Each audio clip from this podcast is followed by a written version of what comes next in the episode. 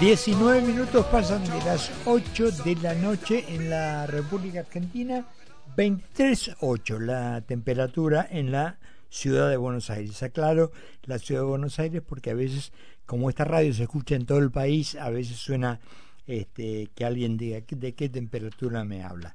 Bueno, estamos evidentemente en un camino eh, que esperemos que se pueda llevar adelante, tenemos todo el afecto y la esperanza de llevarnos a tener una a, volver a la libertad eh, que alguna vez tuvimos y que debiéramos tener siempre, que fue cuando la Argentina estaba entre los primeros países del mundo. Agustín Echevarne es economista, director de eh, director general de Libertad y Progreso y tiene la gentileza de estar en línea con nosotros. Agustín, ¿cómo estás? Buenas tardes.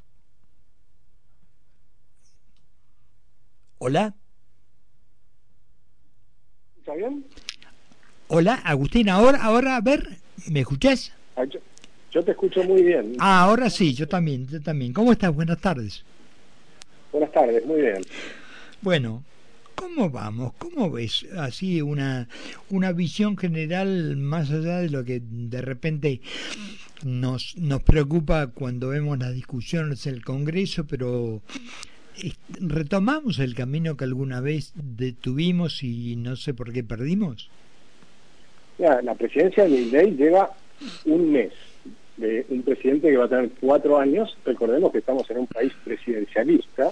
Entonces lo que uno puede evaluar es cuál es la dirección que tomó y el impulso que lleva. Y por supuesto la situación que hereda. La situación que hereda es horrible. La transición de los próximos seis meses son harto difíciles, que lo veníamos pronosticando ganar a quien ganar, y va a tener que hacer un ajuste y una estabilización.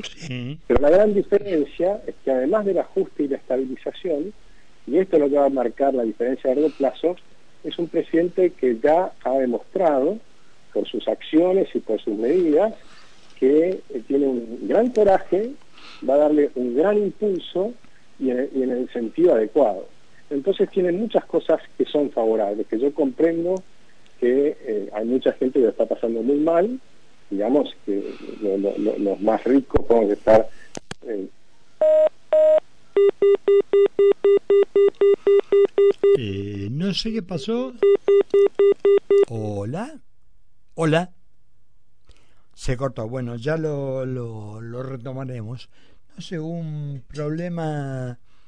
Creo que fue una caída de tensión de luz o algo por el estilo lo ocurre. Bueno, te recuerdo que estamos eh, hablando con Agustín Echeverne, eh, economista, director general de Libertad y Progreso, que nos estaba este, contando más o menos cuál es la visión que más o menos tenemos todos.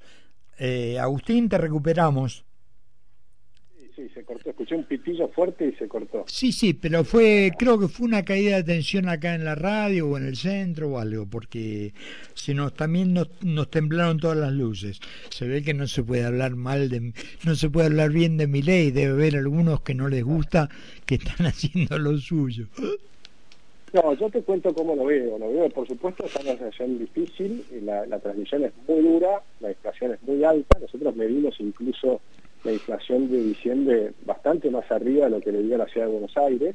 O sea que es probable que esté más alto que el 22%, yo creo que va a estar bastante más arriba de eso, por lo menos es lo que nos dio a nosotros en la medición, y que todavía la inflación, si bien va a empezar a bajar mensualmente, la acumulación de la inflación, la los precios son, es muy alta, y se han deteriorado los salarios reales desde hace 11 años que vienen cayendo los salarios reales. Entonces la caída es, es muy importante y hay mucha gente que, la está pasando mal. Pero yo creo que creo que es importante mirar la tendencia y hacia dónde vamos. Porque una cosa es pasar por un periodo de sufrimiento y, que termine mal, y otra cosa muy distinta es que sea el cimiento para que la Argentina crezca para los próximos 30 años. Entonces, si mirás este mes, lo que tenés que ver es que la primera medida de gobierno fue achicar la cantidad de ministerios, secretarías y subsecretarías eh, fuertemente. ¿no? Los ministerios bajó a la mitad, a nueve, y las secretarías, subsecretarías y direcciones y demás bajó un tercio.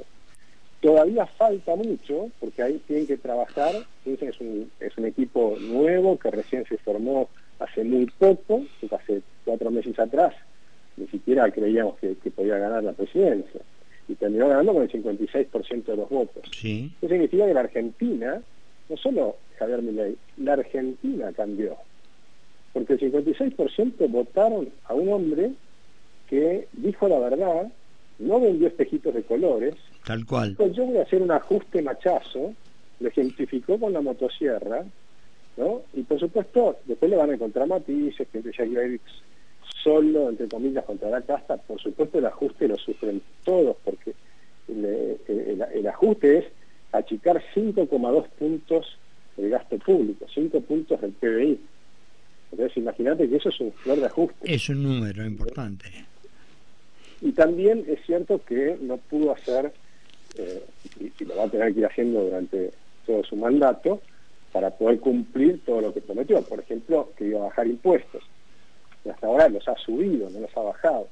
Pero hay que entender que le da una bomba atómica y que está tratando de hacer lo posible para que no llegara a la hiperinflación y, eh, digamos, y empieza a hacer una cantidad de cosas. Hoy tuvimos una buena noticia, pues se está acercando el acuerdo con el Fondo Monetario Internacional sí. y por eso rebotaron fuerte los bonos y, llegaron casi a precios que ahora duplican los precios que tenían los bonos hace 14 meses atrás. Entonces, ya empezaron a subir los bonos cuando, eh, digamos, empezó en el año 23, que se empezó a entender que el peronismo perdía la selección. Mm. Entonces los bonos se empezaron a recuperar y las acciones se empezaron a recuperar. Y ahora, con este impulso del Fondo Monetario, hay una nueva suba. Pero por supuesto, recién empieza, es un mes sobre un gobierno que tiene que tener cuatro años. Uno, para analizar si le va bien a un gobierno o no, necesitas mucho más tiempo. Esa es la verdad. Hoy es simplemente una esperanza en relación a, lo que te digo. Yo creo que hay dos características muy importantes que tiene Javier Milei. Una es que tiene un coraje eh, bastante impresionante, ¿no? Sí. Porque hay que tener coraje para hacer lo que él hizo, de armar de la nada, llegar a presidente. Eh, y, ese coraje lo está mostrando en el impulso que le da a la dirección de las ideas que él tiene, y las ideas que él tiene son las que propuso en la campaña porque no engañó a nadie ahí creo que hay una mezcla de cosas que son positivas. Mira, Agustín, yo con Javier Milei notas y ha venido acá a la radio y además, por lo menos tengo relación con él, trato con él de por lo menos cinco años para atrás. Y una cosa que siempre eh, valoré, que eh, dice lo mismo con el micrófono prendido que con el micrófono apagado eh, tomando un café que en el estudio de radio. O sea, así como dijo cómo iba a ser su gobierno, que no vendió espejitos de colores, no es el tipo que tiene dos caras. Este, yo... eso es así. En la fundación nosotros hemos tenido charlas con él también y, las exposiciones que ha hecho en privado, las charlas que hemos tenido, siempre ha pensado lo mismo. O sea, podemos ir cambiando de opiniones, porque también voy cambiando de opiniones. Obviamente. En un momento él veía con la política monetaria de, de Sturzenegger, en la época de Macri, yo estaba en desacuerdo, yo creía que le iba a ir mal, él al principio pensaba que le iba a ir bien, después le terminó haciendo mal, pero yo sigo creyendo que este es, es, un, es un gran economista, más allá de que en ese momento no me gustaba lo que estaba haciendo. Claro. Pero la economía es una cosa muy compleja.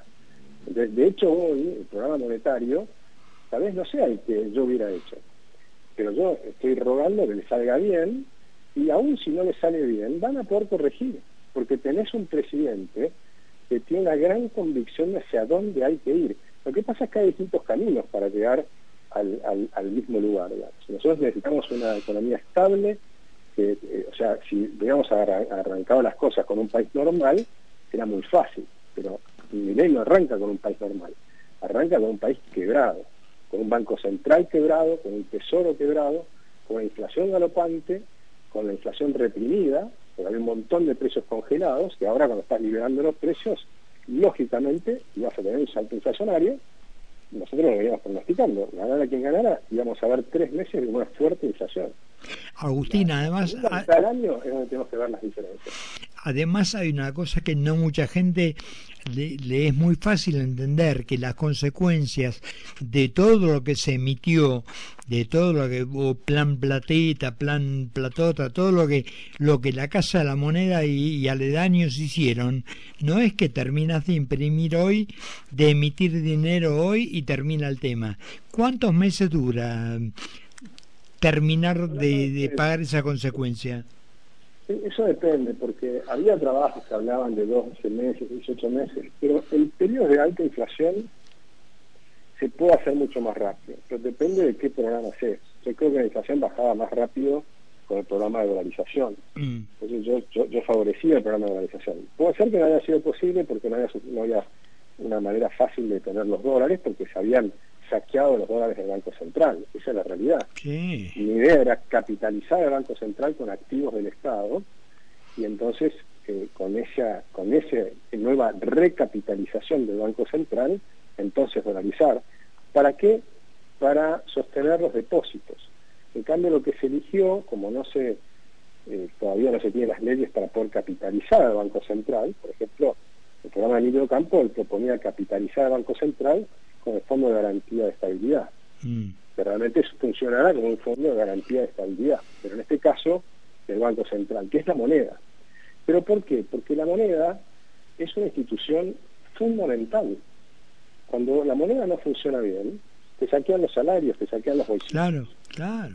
Y, sobre todo los más pobres. Entonces, si vos al Banco Central lo capitalizábamos, entonces evitábamos el, mayor salto inflacionario. Iba a haber igual un salto inflacionario por ajuste de los precios relativos, porque que toda la, inflación había sido enorme, una enorme cantidad de precios, pero los combustibles no subían, las tarifas estaban retrasadas, el tipo estaba retrasado, un montón de cosas desfasadas, ese salto inicial de inflación era inevitable en cualquier programa. En el caso actual es un programa diferente porque hay cierta licuación de, eh, digamos, porque las tasas, al bajar las tasas de interés con inflación alta, tenés tasas de interés negativa. Mm. Entonces, lo estás viendo con los depósitos. Los depósitos, hoy, los depósitos en pesos tienen tasas de interés negativas, se están licuando parte de esos depósitos. Yo no quería esa situación. Pero, digamos, eh, entiendo que se ha hecho porque la otra les pareció que no, no tenían el poder político para hacerlo, no había acuerdo con los bancos, de locales y, extranjeros, no había, no, sé bien qué pasó, pero no, no, funcionó. Sea como sea, el objetivo final es el mismo, es rescatar el valor de la moneda y volver a tener eh, un, incluso yo creo que todavía tiene en la cabeza que en algún punto va a dolarizar. Pero si, si, no dolarizan, de todas maneras, yo estoy seguro cuando analicemos esto, vamos a tener que hablarlo varias veces porque hmm. hay que ver esto el periodo en cuatro años, el último año del gobierno de Javier Milei, para que podamos decir que sea exitoso, tenemos que tener un dígito anual de inflación. Es decir, que tenemos que tener 2, 3, 4% anual de inflación y eso va a, y además con libertad de precios y con libertad de moneda y sin cepo. O sea, Agustín, un dígito no como tiene Suiza, Estados Unidos, Inglaterra, como tienen los vecinos, Brasil, Chile, Perú, ¿no? Exactamente, haber recuperado un banco central, si es que todavía lo tenemos, o bien dolarizado la economía, pero en cualquiera de los dos casos, en cuatro años tenemos que tener claramente una, una inflación muy... Y además, los salarios tienen que haberse duplicado en dólares, es decir, que va a haber tenido una B corta. Una B corta hacia abajo primero, por supuesto, una caída como la estamos viviendo ahora, que es la que estamos sufriendo, sí. y, y una recuperación en términos de B corta que continúe siendo veloz en el año 3 y 4. Entonces en el año 2 vas a ya tener algún resultado positivo y en el año 3 y 4 vas a sentir un alivio. Pero estos son temas que no son procesos cortos. Cuando uno habla de 35 años de desarrollo, es correcto lo que él dice porque es lo que surge de analizar los países que han hecho reformas como las que quiere hacer Javier Milei. Pero cuando llegas después de 35 años, estás allá arriba. Nosotros nos falta un recorrido enorme para llegar a ser un país desarrollado. Enorme. Ese es el tema. Pero el recorrido no es malo. Malo es el primer año, los primeros dos años, si querés. Pero después, el resto del recorrido es un país donde vas a poder hacer negocios, donde vas a poder ganar plata, donde los salarios van a ir mejorando, donde vamos a volver a traer a los argentinos que se fueron, ¿no? Eh, mi hijo, uno de mis hijos se fue a, Estados Unidos, él quiere volver, está con ganas de volver, pero claro, los sueldos allá son mucho más grandes que los acá, son mucho más altos. Estamos diciendo, los sueldos argentinos son un disparate de bajos. Agustín, contame, porque hay, hay un tema que es, este, digamos, la carga impositiva que obviamente desalienta mucha inversión en, en, empresas. Ni siquiera hablo de las extranjeras, hablo de que un tipo que se quiere poner, no sé, un bar, cuando ve lo que tiene que pagar de impuestos, dice, no, mira, realmente no me animo o no lo hago. Eh, ¿Cómo se puede llegar a establecer? Porque evidentemente hay un una carga impositiva importante que hoy el, el gobierno evidentemente la necesita para dar, este, por más que se estén achicando las cosas, hay muchos planes, mucha, mucha cosa. ¿Cómo se puede establecer ese equilibrio de poder bajar los impuestos sin que perjudique el normal desenvolvimiento del gobierno? Bueno, el objetivo inicial que se propuso no es bajar los impuestos, sino que va, a quedar en un segundo momento, porque yo soy una persona que creo mucho en la ley del AFER y creo que si bajaban los impuestos, la recaudación va a subir. Pero va a subir un año más tarde, o sea, si tomás 12 meses, en los 12 meses vas a tener mayor recaudación. Lo que pasa es que necesitas generar credibilidad. Mm. Y esa idea, si en un país que no tiene espaldas, porque no tiene no tiene no tiene no, tenemos no hay plata. O sea diciendo no hay plata. Como no hay plata y, y, quiere eliminar la inflación tiene que eliminar el déficit fiscal. Entonces el primer propósito que se puso es eliminar el déficit fiscal. 5.2% del PIB de baja de gas de, del déficit fiscal que en realidad es 2,2 puntos de aumento de impuestos y 3 puntos de baja de gastos. Ese es el programa que se puso, que a fin de año vamos a ver si lo cumplió o no. Pero esa es la propuesta. Y la propuesta es ambiciosa, es dura. Entonces, después de eso, si lo logra hacer y hace las transformaciones como las viene haciendo con el DNU y, con la ley que se está conversando en el Congreso, o discutiendo en el Congreso, si sale la mayor parte de esas propuestas, la Argentina va a empezar a crecer rápido y probablemente hacia fin del año. Además tenemos la ventaja que este año va a haber una buena cosecha, está lloviendo, eh, o sea, se cortó la seca, y eso va, a dar, cierto impulso, va a ser un alivio. Y después que va a tener el gasoducto, que también va a ser un alivio desde el punto de vista de energía. Y después yo creo que va, a ir sumándose eh, la inversión en, los temas más rentables y también si se, si se logra aplicar la reforma laboral que está trabada en, en, muchos jueces. Sí, trabadísima. Ahí, ese es un tema que es interesante ver, porque la reforma laboral, en un país que tiene 45% de gente que trabaja en negro, que no tiene ningún derecho. ¿De qué hablan de derechos laborales de la gente? 45% trabaja en negro, ¿de qué están hablando? Y además, una de, las, de muchas de las cosas que están haciendo es liberar a la gente. Por ejemplo, para que paguen o no a los sindicatos. Hoy te lo descuentan obligatoriamente. Y la empresa es agente, agente de retención del sindicato, lo cual es casi una, una locura, ¿no? Totalmente. Nosotros recibimos, somos una pequeñísima fundación. recibimos cantidad de cartas de intimidación de un, de, un sindicato que quieren que se, se, afilien al sindicato las personas que trabajan en, en la fundación, que son profesionales y demás. Hay uno que finalmente se tuvo que afiliar. O sea, es, no tiene ningún interés en afiliarse. O sea, ¿de qué libertad le están hablando? ¿De qué derecho le están hablando? Eso no, tiene ningún derecho. Le están, están obligando a pagar al sindicato.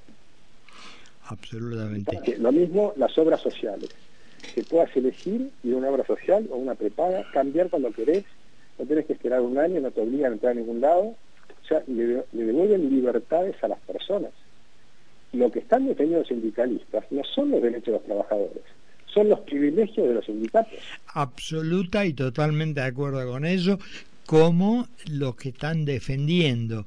Que yo te digo, ayer vi casi toda la, la reunión en el Congreso en esto de la discusión y vos te das cuenta que hay muchísimos eh, de la oposición que evidentemente están nada más que defendiendo y tratando de bajarle el precio al gobierno y atacar, ya lo han dicho, este que quieren que el gobierno dure poco y demás. O sea, están nada más que defendiendo su este, quintita, no les importa otra cosa. ¿No? yo creo que es así, pero creo que se equivocan en algo muy fundamental. Javier Milei no es de la Rúa. Claro, claro. Ah, es una persona que ha demostrado tener un coraje tremendo. Absolutamente. un conocimiento muy profundo de, las cosas en Argentina. Y ha, demostrado que eso no, era tan fácil de prever. Yo mismo tenía mis dudas. Una capacidad, de, y no solo él, sino el gobierno y Victoria Villarruel en el Senado, y, y hecho de tener a Guillermo a Francos. es decir, armó un gabinete un poco al estilo de Menem, tomando gente de distintos espacios, pero no hizo como Macri, que loteó, puso 23 ministerios y dio 5 a los radicales, 5 a ellos, 5 a los... No, no, él eligió las personas que quería tener en el gabinete sin hacer un acuerdo con los partidos. Sí tomó gente de diferentes partidos y por supuesto aceptó el apoyo de Macri, de Patricia Bullrich. Obvio, obvio, obvio. Y los, y los puso, y te los puso en el lugar adecuado. Patricia Bullrich la puso en seguridad, donde demostró que, que, fue buenísimo. Pues, eh, eh, eh, a, Rodolfo Barra lo tomó porque demostró que había sido muy bueno, más allá de todo lo que le puedan decir, el tipo sabe lo que está hablando. Te puede gustar o no gustar, pero tomó gente bien capacitada Cirillo es un tipo Eh, tiene, tiene gente alrededor que se ha ido armando. Es un lindo equipo, que después probablemente va a tener que cambiarlo, porque como le pasó a Menem, algunas cosas funcionaron, otras no, y las que no funcionan se cambian y tomas otro. Cuatro años en Argentina es un montón de tiempo. Es una, una vida. Agustín, vos sabés que cuando Piazzolla necesitaba un violinista para su grupo, no preguntaba si había alguien de la familia que tocara el violín o algún amigo que tocara el violín. Preguntaba quién era el mejor violinista y a ese iba a buscar. Y es un poco como creo que hay que formar los equipos, no importa la camiseta que tengas, si sos eficiente, bueno y sabes tu trabajo, bueno, bienvenido sea, ¿no? Y tampoco te casas con nadie. claro, además. Si uno no funciona, tú afuera y pones a otro. Agustín, te agradezco mucho estos minutos este, y te vamos a seguir molestando, quede tranquilo. Encantado. Hasta luego. Hablamos con Agustín Echevarne, que es director general de Libertad y Progreso. Realmente una charla muy edificante.